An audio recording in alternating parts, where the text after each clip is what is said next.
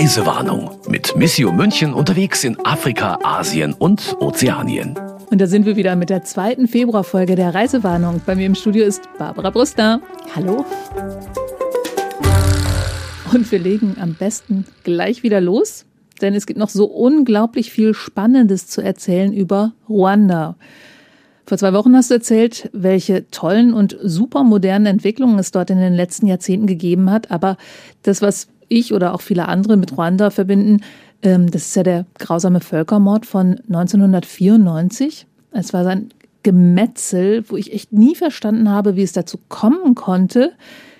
Kannst du da mir noch mal ganz kurz Nachhilfe geben, wie das eskaliert ist? Also ich kann mich nur noch an die Tatsache das erinnern und es war, gab da zwei Stämme und warum jetzt wer mit wem nicht konnte und wie das so eskalieren konnte. Ja, vielleicht muss man da sogar fast noch ein bisschen weiter ausholen. Also ich finde immer ganz interessant, der Genozid, der Völkermord, der war ja 1994. Und wenn wir 100 Jahre davor schauen, 1894, gab es den ersten deutschen Forscher, der nach Ruanda überhaupt gekommen ist und der war an diesen wunderschönen Vulkanen bei den Gorillas. Ein Jahr danach wurde überlegt, wem gehört denn eigentlich Ruanda? Auf der Berliner Konferenz und man hat entschieden, ach, das gehört den Deutschen. Die Echt? hatten okay. das, ja, die hatten das bis zum Ersten Weltkrieg und haben es an die Belgier verloren. Dann waren die Belgier im Land, mit ihnen kam die Kirche und damals waren die Tutsi an der Macht der Volksstamm der Tutsi. Und die Belgier haben das zunächst unterstützt. Und später gab es dann eigentlich im Zuge der, der 60er Jahre gab es dann so Befreiungsbestrebungen und die belgischen Kolonialherren haben versucht, den Hutu auch Möglichkeiten einzuräumen und die zu fördern und haben sich da eingemischt in die gesamte Gemengelage. Dann im Prinzip gab es zu einem blutigen Sturz in den 60er Jahren. Die Hutus sind an die Macht gekommen und haben zunächst eine sehr liberale Regierung gebildet. Trotz allem haben die Tutsi auch wieder mit einbezogen. Das ging eine Weile gut. Aber das Ganze wurde dann mehr und mehr der Regierungsform, die die Volksgruppe der Tutsi ausgeschlossen hat. Also die Unabhängigkeit war irgendwann auch in den 60er Jahren. Das 62 heißt, ist das Land unabhängig geworden. Und die Belgier haben vorher noch versucht, die Regierung irgendwie die nach ihrer da, Fasson einzusetzen. Genau, da gab es noch Einmischungen und so weiter. Und letztendlich war es dann so, dass in den 90er Jahren die Bürgerkriege wirklich, also das, da hat der Bürgerkrieg begonnen zwischen Hutu und Tutsi. Also wirklich als Machtfrage. Als Machtfrage. Mhm. Wer kann da was? Und in diesem Jahr 1994, das zu dem Grauen geführt hat, das die ganze Welt dann mitbekommen hat, ging es eigentlich darum, Frieden zu schließen. Der Präsident war Hutu und der wollte mit den Rebellen der Tutsi zu dem Zeitpunkt Frieden schließen. Es war kurz vor Friedensschluss. Die Vereinten Nationen waren im Land mit einer Mission von Blauhelmen und die sollten aufpassen, dass dieser Friedensschluss friedlich über die Bühne geht. Und da gab es diesen General, Dallaire heißt der, der auch im Land war, der hat die Blauhelme angeführt und dem hat jemand aus den Reihen der Tutsi-Rebellen eine Information zugespielt, schon im Januar. Der Völkermord, der war ein paar Monate später, mhm. hat der begonnen. Und der hat ihm die Information zugespielt, dass schon Listen erstellt werden, auf denen Tutsi-Namen vermerkt sind und dass Waffen gelagert werden. Und dieser Romeo Dallaire, der UN-Kommandant, hat diese Info an die Vereinten Nationen weitergegeben. Und die zuständige andere Seite war damals ein Mann namens Kofi Annan und der hat ihm einen abschlägigen Bescheid gegeben auf die Bitte um Hilfe. Der, ja, weil ich meine, bis dahin ist es richtig gelaufen. Also es ist, es hat eine Warnung gegeben und man hätte einschreiten können. Genau. Und dann ist wirklich passiert, äh, wie wir es im Weiteren wissen, dass die Macheten, die aus China bestellt worden waren, die da äh, als, als Ware in, in riesigen Mengen da waren, dann gab es übers Radio gab's eine Hetzpropaganda über Monate und Monate mit äh, geheimen Codewörtern. Eines war Kakerlaken, das andere war Schlangen und da wurde eine Propaganda verbreitet. Zum Beispiel gab es den Satz Fällt die großen Bäume. Das war ein, ein grauenhafter Aufruf, die Tutsi umzubringen. So, und dann gab es den Tag, an dem die Maschine mit dem Staatspräsidenten abgestürzt ist. Wie genau die Zusammenhänge waren, bleibt ungeklärt.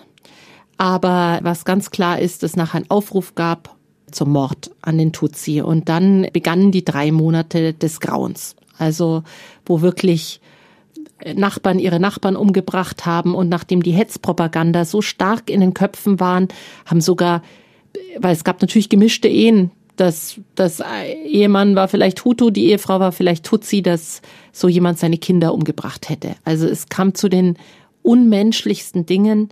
Wo man ja. halt, halt auch überhaupt nicht nachvollziehen kann, was im Gehirn da aussetzen muss, dass man das durchführen kann. Also wenn ich den Aufruf bekomme, okay, aber ich habe ja auch noch irgendwie so ein, so ein bisschen Menschlichkeit in mir. Ja, also darüber, glaube ich, gibt es viele Forschungen. Was tut sich im Kopf eines Menschen oder auch der Menge der Menschen? Denn es ist ja wirklich nicht nur einer, nicht ein Amokläufer, sondern was tut sich da, um sowas möglich zu machen? Das ist äh, unerträglich natürlich. Und es gibt ja auch dieses Museum in, in Kigali, das versucht, diese Geschichte aufzuarbeiten und wer da reingeht und wieder rauskommt, der kann das nicht trockenen Auges machen. Das ist so schrecklich und man zweifelt wirklich, man zweifelt an der Menschlichkeit. Es ist eben möglich, uns Menschen in so eine Richtung zu treiben. Da sind die Schädel der Opfer aufgestapelt. Ja. Das ist ja völlig unwürdig. Eigentlich. Oder wie hast du es empfunden? Ich habe das nicht so empfunden. Okay. Also man empfindet das als Mahnmal des Grauens. Denn ich glaube, das Unwürdigste wäre das Vergessen. Wir haben ja in der, im Nordwesten des Landes später an, im Laufe dieser Reise einen Priester begleitet, der eben versucht, mit den Menschen heute in Gespräche zu gehen, Versöhnungsrunden zu arrangieren, weil der hat einfach gesagt, man muss sich das so vorstellen, es gibt in Ruanda keinen einzigen Menschen, der nicht in irgendeiner Weise von dem betroffen ist, was in dieser Zeit, in diesen drei Monaten 1994 passiert. Es gibt keine Familie, die sich retten konnte, komplett außer sie konnte sich man, das war ja das. Die Ausländer sind ja ausgeflogen worden. Die UN haben sozusagen die Hilfe verwehrt. Das Land war isoliert und allein und das Grauen des Gemetzels ist. Ähm, man hat einfach von außen zugeschaut. Von außen hat man zugeschaut. Man hat sich aber auch sehr ohnmächtig gefühlt. Ja.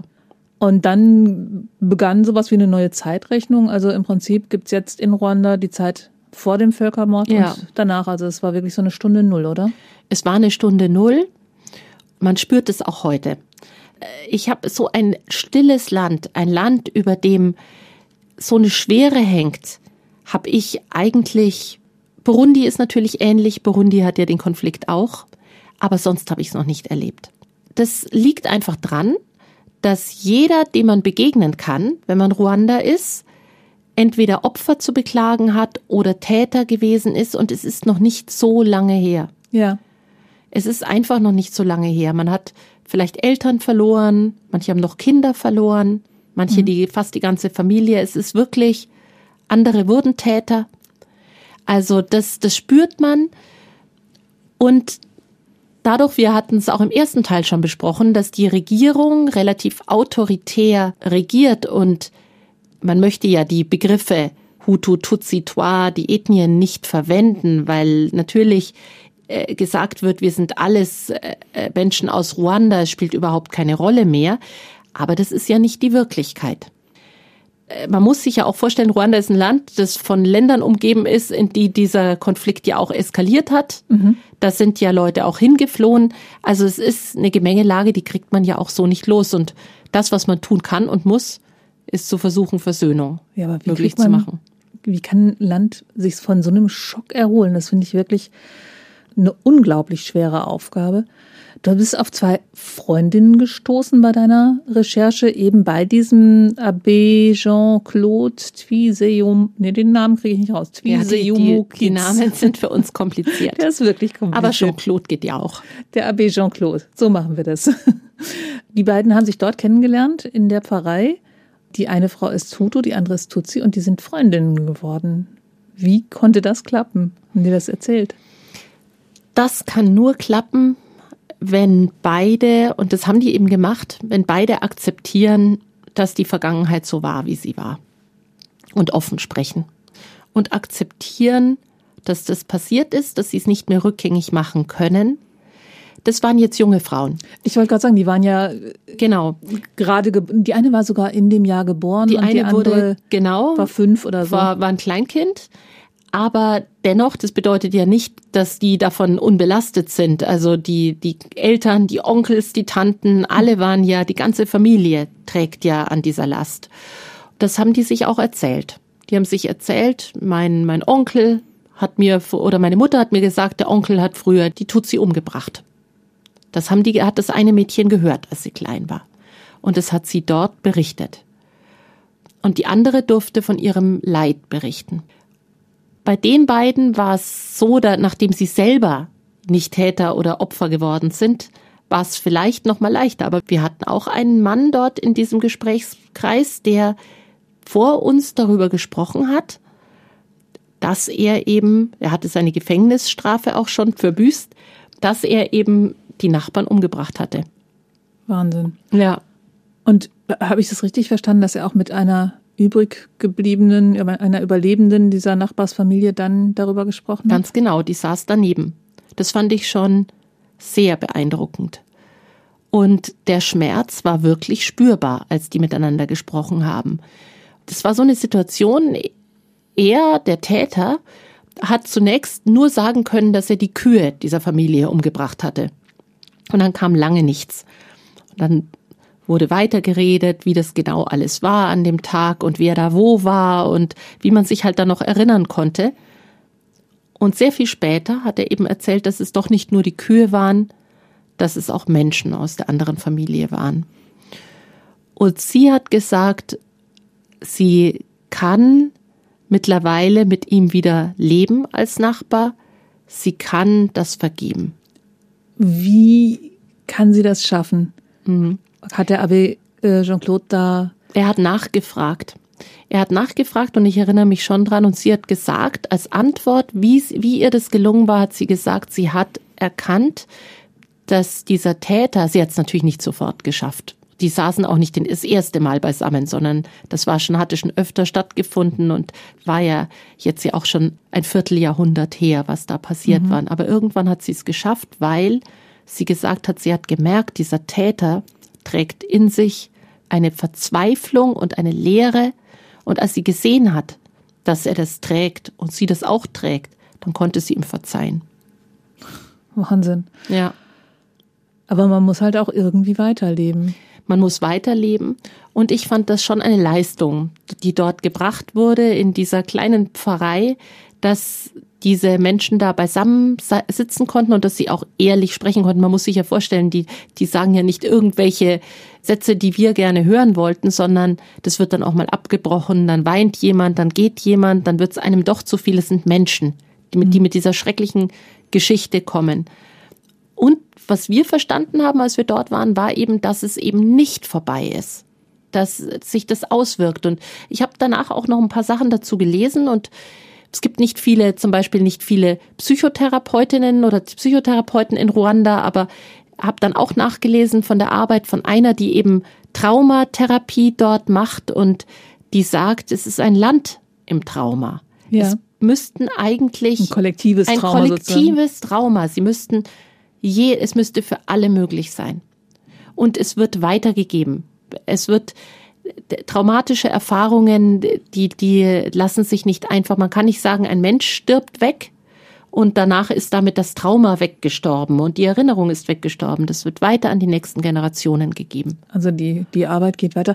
Der Abbé Jean-Claude ähm, hat das aber so ein bisschen zu seiner Aufgabe gemacht oder ja. ist das flächendeckend so, dass das viele Pfarrer in ihren Vereinen anbieten und er ist ein Beispiel dafür? Doch, die Kirche in Ruanda die ist sich natürlich ganz klar darüber, das ist ein Teil der Seelsorge der Kirche in Ruanda, dass sie diesen Prozess versucht, positiv zu begleiten. Und da gab es auch im Jahr, als sich der Genozid zum 25. Mal gejährt hat, da haben sie ein, ein Jahr der Begegnung und Vergebung versucht zu initiieren.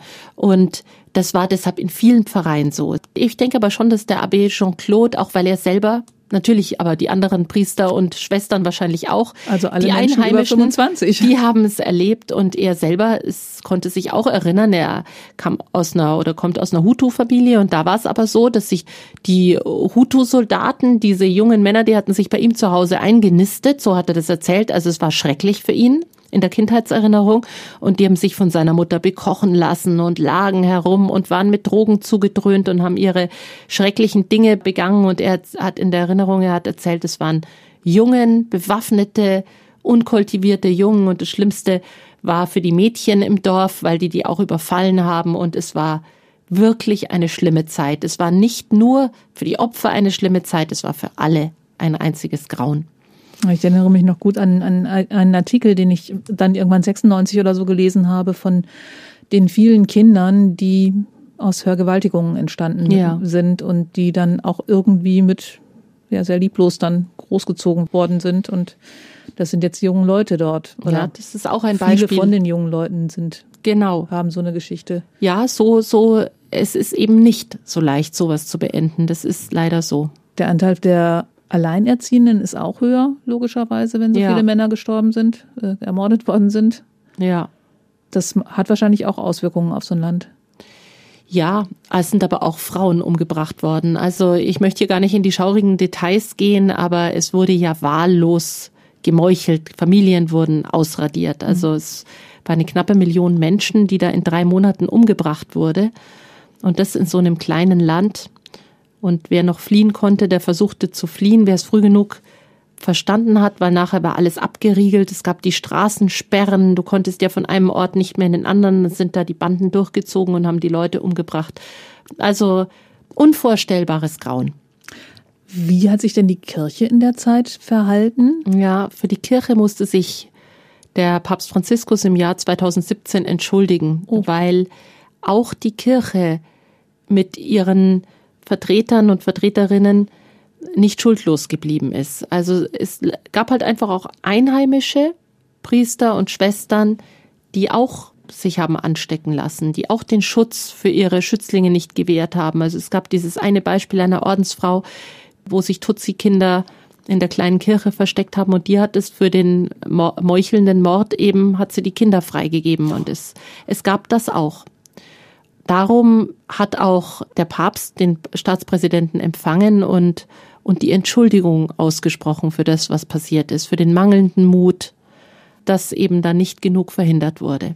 Natürlich gab es auch Einzelfälle, die mutig waren, einzelne Leute, aber im Großen und Ganzen eben nicht, genauso wie man sagen muss, die Vereinten Nationen haben ja komplett versagt. Und wenn Kofi Annan, der spätere UN-Generalsekretär, dann in anderen Ländern wie Ghana als ganz großer Held gefeiert wurde, in Ruanda erinnert sich niemand gern. In Ruanda sagen sie, das war der, der uns die Hilfe verwehrt hat, als es doch möglich gewesen wäre und der einfach nicht verstehen wollte, was da passiert.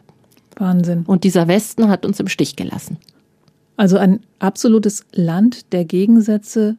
Wunderschön, hast du gesagt, ja. ist es außerdem? Ja, wie, wie kann man zusammenfassen? Also eine sehr ruhige Stimmung, so hast du es gesagt? Ja, es ist eine, also ruhige Stimmung ist vielleicht etwas zu schön ausgedrückt. Es ist, es liegt etwas brodelt, Bleiernes. Brodelt da was? Oder es liegt, liegt eine bleierne Decke. Es ist, fühlt Decke. sich bleiern an. Das ist die Traurigkeit, die wirklich spürbar ist. Es ist dieses nicht miteinander sprechen können. Es ist aber auch eine autoritäre Regierung, wo niemand weiß, ist der andere ein Spitzel, der irgendwas weiter redet. Das ist so, weil die Regierung sich stark bedroht fühlt von anderen Feinden. Und das ist ja ein äh, typisches Verhalten. Wenn ich mich bedroht fühle von anderen, dann kontrolliere ich sehr stark, was im Inneren ist. Mhm. Und dieses Negative, das spürt man dort leider. Und das steht eben in diesem extremen Kontrast zu den jungen Leuten und diesem Fortschritt, der sich versucht, daraus frei zu kämpfen. Also es gibt beides. Die Wirklichkeit ist, es gibt beides. Und die nächste Generation wird hoffentlich das Trauma überwinden. Die nächste Generation wird es hoffentlich überwinden. Das wäre dem wunderschönen Land mit seinen vielen klugen Leuten und seinen vielen guten Ideen auch sehr zu wünschen. Eine ganz spannende Sache, die uns beide ja auch immer wieder aufbaut, ist, dass die Frauen dort sehr viel mehr mitgestalten als in anderen Ländern. Ich habe zum Beispiel gehört, dass das Parlament zu deutlich mehr als 50 Prozent aus Frauen besteht. Das ist immer gut. Stimmt das? Also das ist Jahre her, dass ich das gehört habe. Das ja. war also ich denke, was was wir schon wahrgenommen haben, es ist ja immer so gut, dieses moderne Ruanda. Das bietet natürlich auch seinen Mädchen und jungen Frauen ganz andere Chancen. Da können tradierte Rollenbilder überwunden werden. Da äh, ist es möglich, selber sich an Computer zu setzen und eine tolle Idee zu haben. Und das, das ist schon so. Das ist schon was ganz Großartiges. Ich denke, junge Männer wie junge Frauen, die werden dieses kleine, schöne Ruanda voranbringen und im Großen und Ganzen bei allen Problemen, die wir ja jetzt auch besprochen haben, ist es auf einem wirklich guten Weg und nächstes Jahr haben wir ja dann 30 Jahre Genozid. Das bietet ja auch die Chance, je weiter das zurückliegt, desto mehr Chance, dieses Trauma zu bearbeiten und eine neue Zukunft aufzubauen gönnen wir es diesem Land, diesem wunderschönen Land, diesen offenbar sehr kreativen Leuten. Aber über starke Frauen werden wir ja auch im nächsten Podcast sprechen. Deshalb wollte ich es ansprechen.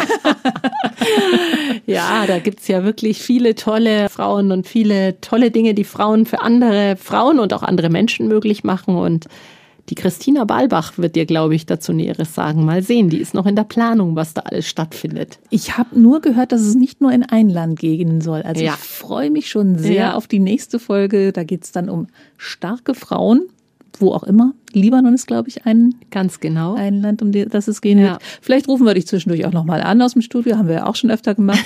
mal gespannt, was passiert. Auf jeden Fall, die Folge erscheint dann am 2. März. Ich freue mich drauf und bis dahin verabschiede ich mich, verabschieden wir uns. Bis zum nächsten Mal. Tschüss sagen. Bis dann, Barbara Brüssler und Brigitte Strauß. Das war Reisewarnung mit Missio München unterwegs in Afrika, Asien und Ozeanien. Ein Podcast von Missio München, produziert vom katholischen Medienhaus St. Michaelsbund.